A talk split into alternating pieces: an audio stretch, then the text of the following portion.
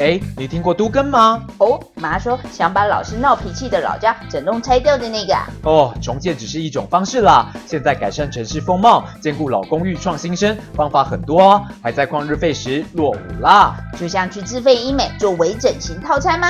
对，帮老公寓做微整就是维护整件啦，像是外墙拉皮、增设电梯、结构补强都很快。现在申请市府还帮你出一半嘞。以上广告由台北市都市更新处提供。欢迎回到风传媒 Podcast。你现在收听的单元是热议华尔街，这是一个国际财经的快速胶囊。每个礼拜四带你了解这一周《华尔街日报》的要点新闻，帮你迅速补充营养，看懂世界财经大小事。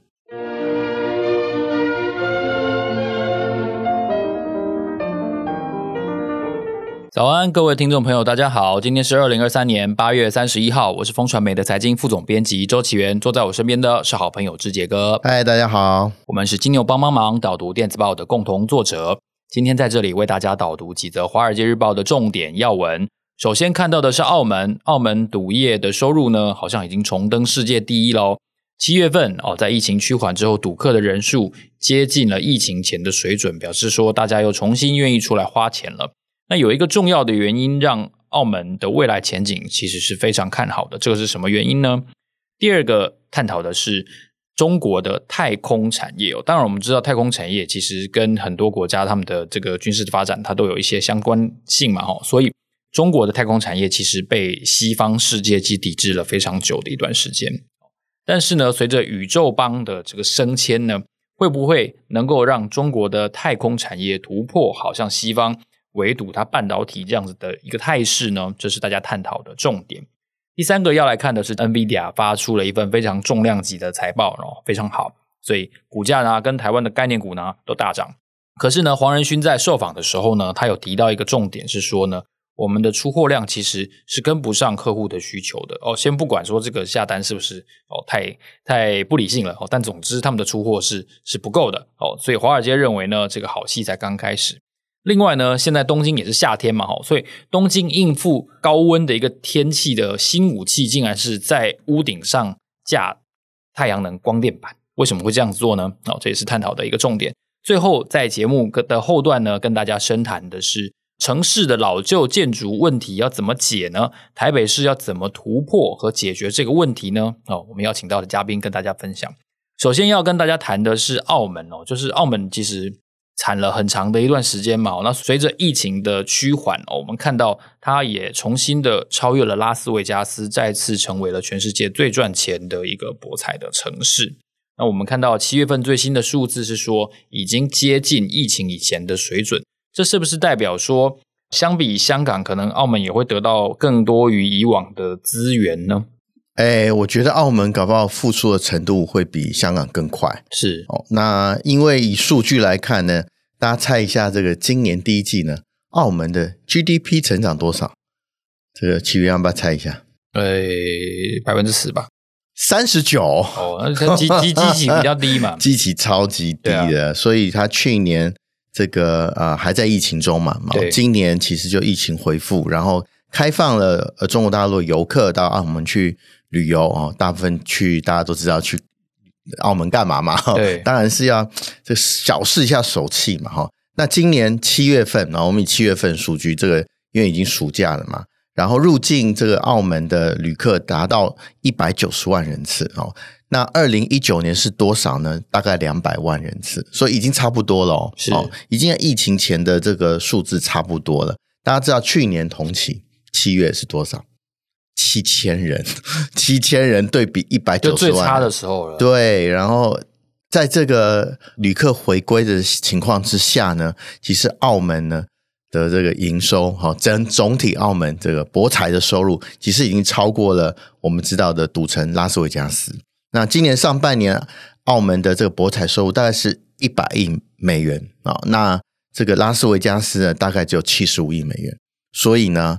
澳门又重登了这个世界博彩之都哈，那这个当然最重要的啊来源还是中国。我们听到中国非常多不好的消息，可是呢，你看只要开一个小门出来，然后澳门就涌进了一百九十万人次啊，今年七月而已啊，各位。然后大家其实不能小觑中国经济的力量。那现在当然是被压抑中。可是像澳门这样子开了一小扇窗，然后让中国游客涌入啊，我们也知道这个中国即将啊十月今年的黄金周，可能呢大批中国游客就会散到这个世界各地去了。我刚从这个日本、韩国回来，还好。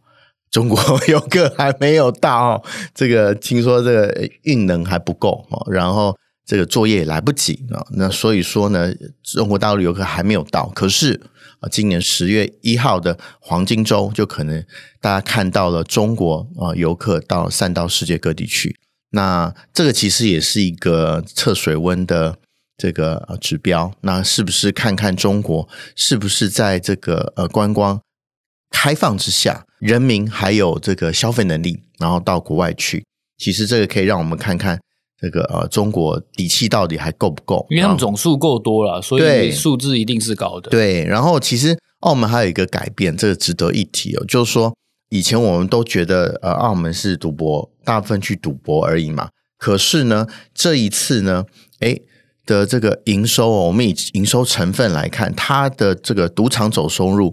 从四十个 percent 啊，在二零一九年降到了十五个 percent，所以澳门也在转型，就把这个啊、呃、赌博色彩转淡。那取而代之的是什么呢？当然家庭活动，譬如说他们的新的家庭活动，对他们新的赌场，其实有一个呃叫做澳呃澳门的这个 伦敦人哈、哦，他就把这个大笨钟的复制品哈、哦，然后搬到了这个赌场，等于是复合游乐园呐哦里面去。另外呢，其实他把这个爱尔兰流行的乐团西城男孩的演出啊，《哈利波特》其实也搬到了赌场。那他希望营造一个这个全家都可以啊、呃、欢乐的一个地方啊，不再是这么局限在这个博彩啊。那我觉得这个啊、是蛮好的转变，对于澳门来说，如果说真的能能够成功转型的话，我觉得这次疫情对澳门而言，搞不好是呃日后的利多。是，其实西城男孩一定是上了年纪年纪的人才知道的一个乐团，所以找找这个购买购买力比较高的群众的听过的乐团是比较聪明的。是是是，对，嗯。那另外一个消息其实比较跳动，就是说中国太空产业，一说到中国太空产业，大部分都会觉得跟他们的军事发展一定是有直接相关的，对，所以就被西方抵制了。嗯，那这个宇宙帮。在中国的太空产业扮演的是什么样的一个重要性呢？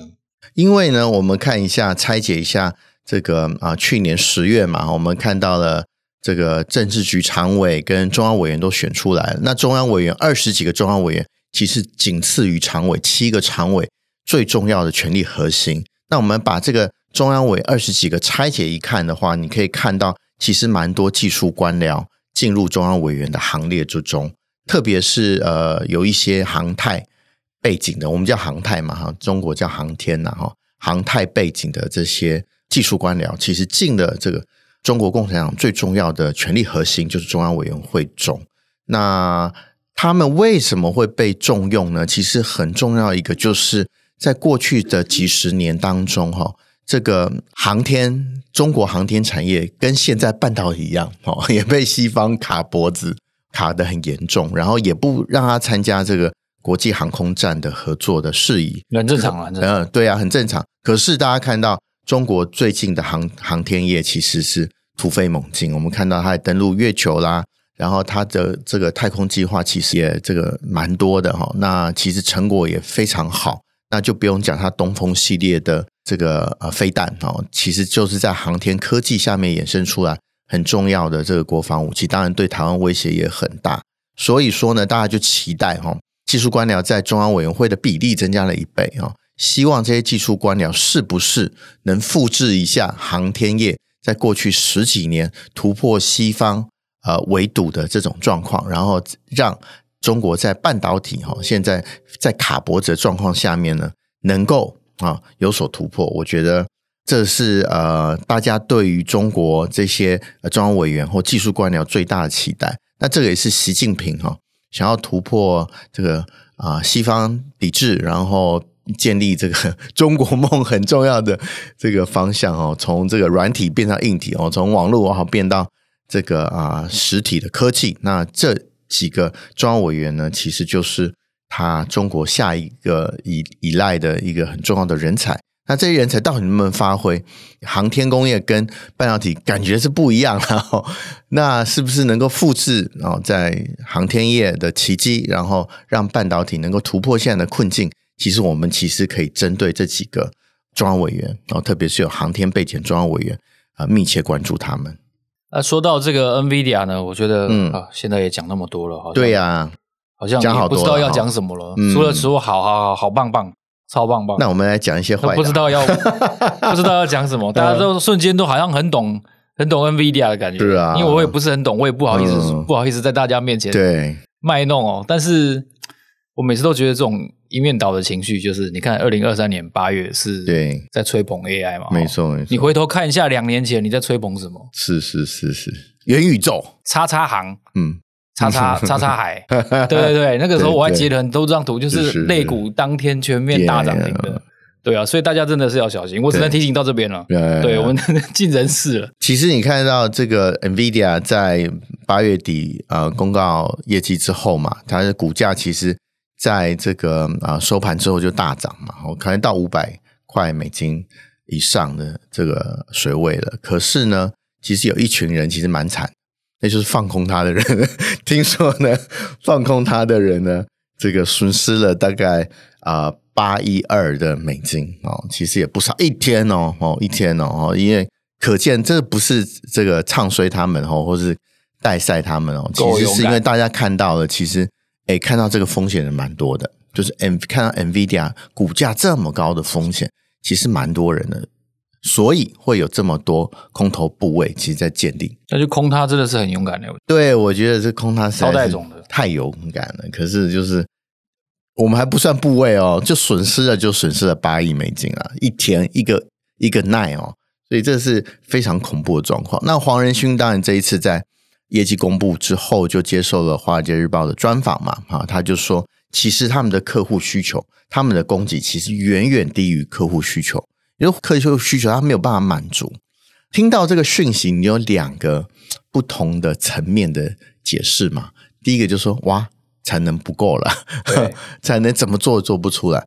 第二个呢，就是说啊，哇，像后面的需求很大，这个是比较正面的。那产能不够呢，确实是 NVIDIA 目前碰到的问题。那我们先看到报章杂志比较专业一点，他都跟你讲啊，它的封装啊产能不够，特别是 CoWoS 啊。好像这个台积电的这个封测的产能比不上啊，客户的需求，那这是一个卡关的这个地方。第二个呢，我前天才跟一个世界半导体呃，特别是 DRAM 产业的专家聊过，他说第二个这个可能的瓶颈可能就是记忆体啊。那记忆体我们现在看到这个呃 NVIDIA 的 Grace Hopper 的这个 solution 啊，它里面就。包含的记忆体嘛，哈，它现在我看到它的这 typical 的这个 package 是大概八十个 giga 的 DRAM，那它不够哦。据那个专家跟我讲呢，它 Grace Hopper 如果你要让它的效能发挥的最好的话，它可能要一个 Tera 的，也就是说现在八十的可能需要在十五倍到十六倍左右的 DRAM，可是现在 DRAM 因为 DRAM 技术的瓶颈哦，DRAM 技术这个我们以后再讲哈，DRAM 技术现在碰到一个瓶颈。它现在用堆叠的方式叠上去，就封完之后再叠，这个其实对 DRAM 是非常不效率的。不效率的结果是什么？就产生很多热量哦，就非常的热，那就需要这个 DRAM 上面的突破。我们看到这个，如果大家看到最近的《华尔街日报》，它有一则就是说，在 NVIDIA 这个大行其道的状况下面，另外一个记忆体厂商就是韩国海力士，其实也是这个受益者之一。那海力士呢？当然大家知道它是全球的记忆体的二哥嘛。对。那 DRAM 这种我们哈，我们出道的时候 DRAM 都已经成熟产业了。可是因为 AI 的关系，所以突然哇又 booming 了。哦，整个记忆体产业对 DRAM 的需求有另外一层不同的应用。我觉得这个是整个 PC supply chain 里面其实有一个再生的机会。可是哦，它也同样是瓶颈。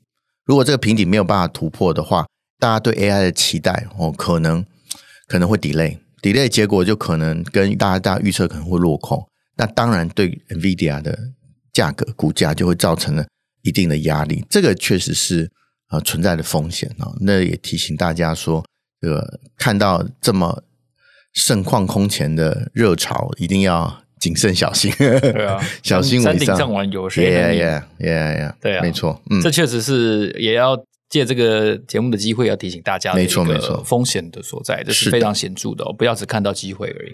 对，那另外我们想聊一下，就是现在虽然说好夏天快要结束了哈，但今年我觉得真的是可能是我有记忆以来最最热的一年。Yeah，那那。东京这个部分呢，他看到、嗯、呃，也同样是应对极端天气，所以他在屋顶上架了太阳能板，这能够 有效的解决这个高温的问题吗？就除了发电之外，嗯、我觉得就是立即可行的这个降温呢，可能成效不是这么显著啦。不过这个减缓温室效应确实是有可能有一些帮助啦。我觉得这个标题哦，这《华尔街日报》下标可能是以这个方向为主啦。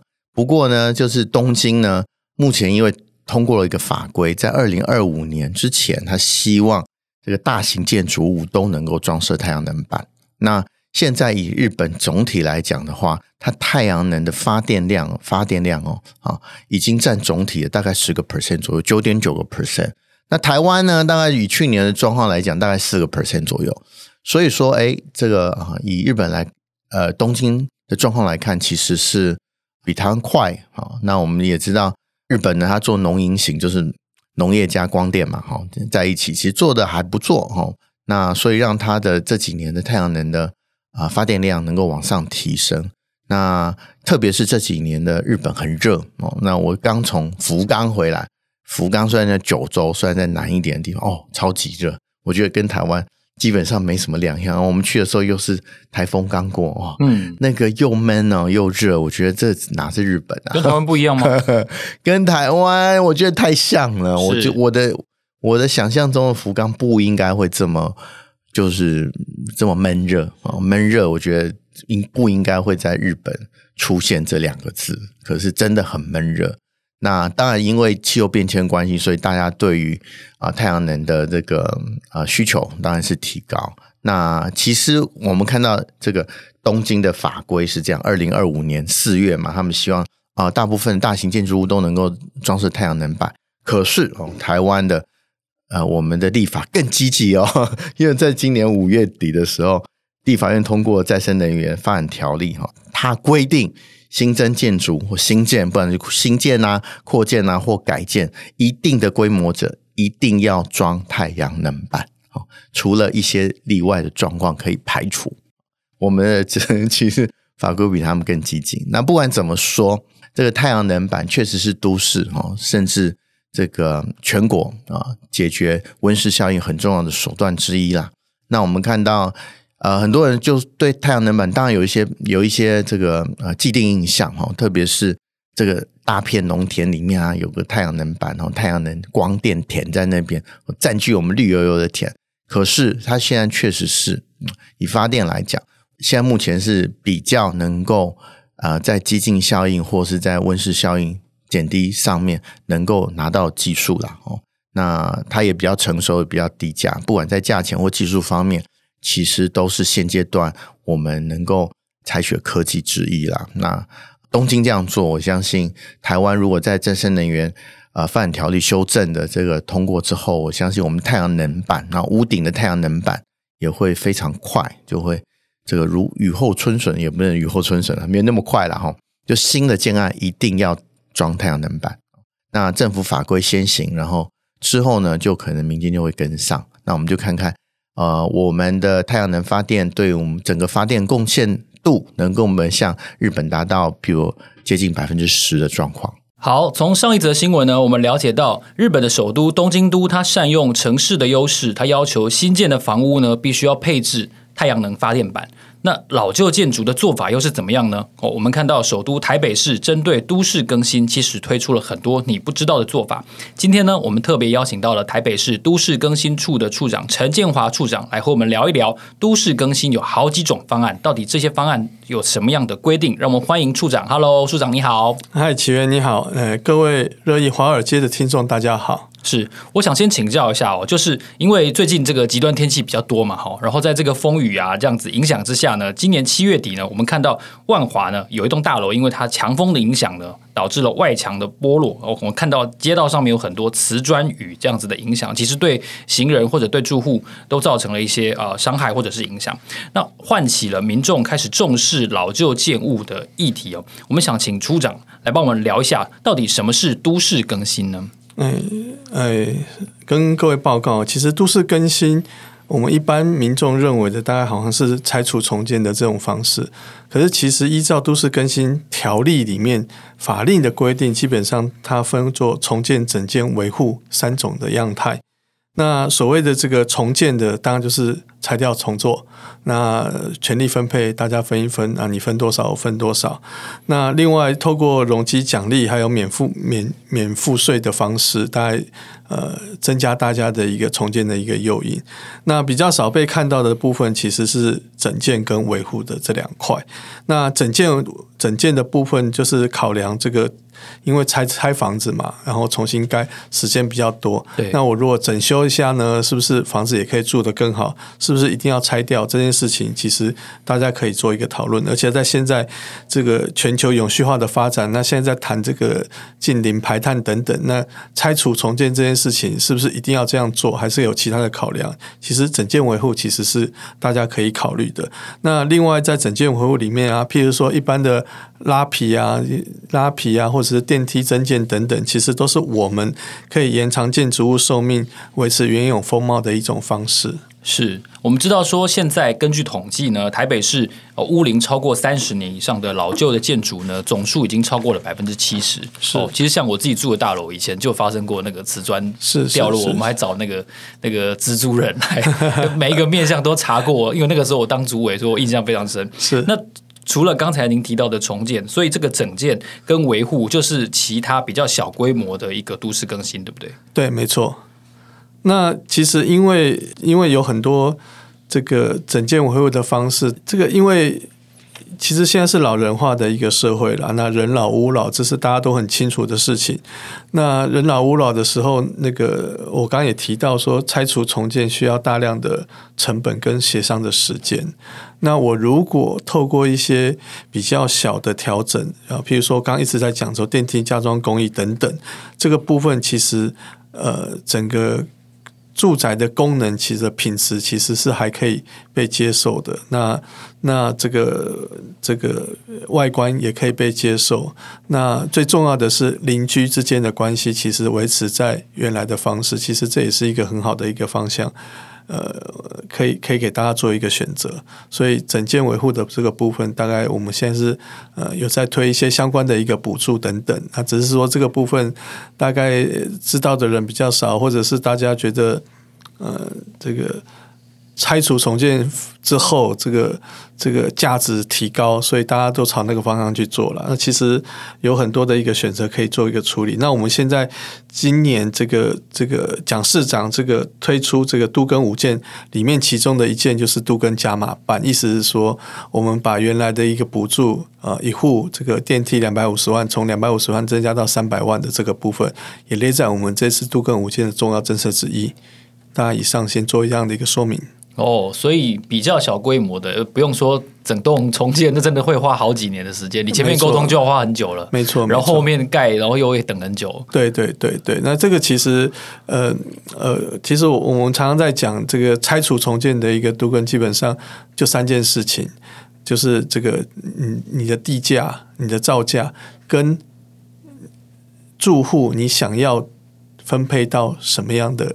分配回来的价值，这三件事情决定都跟成或不成。是，那前面两件事情其实就是呃市场机制，这个谁也没办法。对，市场机制就这样子，所以最重要的其实是民众他都跟要分配回来的价值，到底他能够接受什么样的一个价值？这个往往是这个都跟能不能成功最重要的一个因素。对。那如果说大家其实应该要知道，都更不只是拆除重建一条路而已的话，那我们今天刚好借着这个机会来让大家知道一下，其实都更有很多不一样的这个方式，然后在时效性上面、成本上面也有很多不一样的选择。那民众如果提出申请的话，刚才依照这个整建啊、维护啊这些方案，补助金额各是多少呢？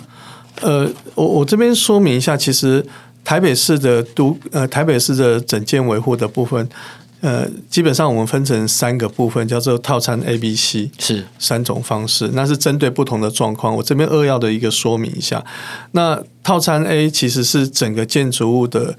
呃，不管你要修缮啊、拉皮等等，通通都可以做处理。那套餐 A 的这个部分的话，大概我们在一般地区大概都有五十趴的一个建筑物的补助。的补助款，那大概一一千两百万为上限。那这个部分会比较复杂，是因为呃补助的比较高，所以它可能需要一些审议的程序比较久，所以它要透过审议的方式做处理。那另外，因为针对因为程序比较麻烦，所以我们也推出了套餐 B 跟 C。那套餐 B 的部分主要是针对这个电梯补助，我刚才一直在强调这个电梯补助的这一块。那电梯补助的这一块大概。呃，因为我们老人化的关系，所以大家都有这样的需求。那这个部分的补助的金额，大概呃，一般原则是五十趴，大概是这个呃，现在是大概五十趴，三百万以内。那如果是比较特殊的地区的话，可以补助到六十，大概是这样的一个概念啦，就是大概大概三百万，大概六十趴的的的补助会上限等等是。是那套餐 B 的部分，大概这个大家有需求，案量比较多。那这个大概是套餐 B 的部分，这个电梯的这个部分。那套餐 C 的部分，主要是针对外墙，就是刚刚呃主持人讲的那个那个外墙剥落的剥落的这个部分。但外墙修缮的部分，大概金额比较高，所以我们一般是一样补助百分之五十。那这个一般地区。的话，大概就是四百万为上限。好，那另外我们也针对结构补强，因为台台台湾是一个这个这个地震频繁的地方，所以我们大概针对结构的部分也在套餐系里面。那这个部分结构比较多，大概是五百万为上限。所以大概我们现在套餐的一个方式，大概是这样的一个一个说明。哦，就是如果排除这个重建整栋的话，那其实看起来大家对于电梯这个部分的新增的需求是比较大的，可能也是因为大家台北市的公寓的数量很多，对对，对，没错。所以在这个部分，您可以给我们一些例子，就是说，哎，多了一个电梯之后，生活真的比较方便，或者说比较方便某些呃原来需要呃休息的这样的长辈出入的这样案例吗？是，哎，其实大多数会来申请电梯补助的，其实。大部分都是呃，这个建筑物里面有一些老人，他其实行动不便，而尤其台北市，台北市早期四五层楼的公寓其实是非常的多。那可是住在上面的，像我们有个案例是在这个和平东路，那有个案例，他基本上呃，这个管委管委会的主委来跟我们讲说，他其实上面有呃老太太住在上面，其实他上下基本上都。呃，不方便，这个你也知道，老人化的这个状况，所以他们在这样的状况下，这个管委会自主动。来做一个申请，然后申请电梯的一个补助的奖励。那做好之后，其实得到蛮好的回馈。那案例其实像我们如如果去那个建潭的那个部分，那边有个建潭整宅。那整宅的部分，它其实第一个它本来就是呃居住的环境可能就没有那么方便，无障碍的部分就没有非常的好，所以他们也来申请过电梯的一个补助。那做好了之后，其实对于呃民众呃上上下下，不管是老人或者是这个我今天提一个行李，其实都是有非常大的一个注意，所以这个电梯的补助在目前是比较受受受大家比较喜欢的。那这个部分大家都有做一些协助，是从台北市的案例其实看得出来说，呃，大家不管是老人或者年轻人哦，其实要我 拿着行李上五楼，每天我也受不了哦。没错，没错。所以像这个情况，相信是很多呃民众他们实际上。每天都会发生的一个迫切的需求，对，对，所以从刚才哦处长分享的这样子的都市更新的案例，然后各种款项的补助的申请呢，我们看到老旧住宅的整建维护其实是一个非常重要的议题，而且呢，其实就攸关你我的生活嘛。是是是。所以如果你想要知道更多资讯的话呢，请参见本集节目的资讯栏。今天非常感谢台北市都市更新处的陈建华处长来到我们的节目，分享这么多对于生活、对于民众很有用的资讯，让我们谢谢处长。好，谢谢奇源，谢谢。感谢大家的收听，这里是热议华尔街节目，下个礼拜四早上八点再见喽，拜拜，拜拜。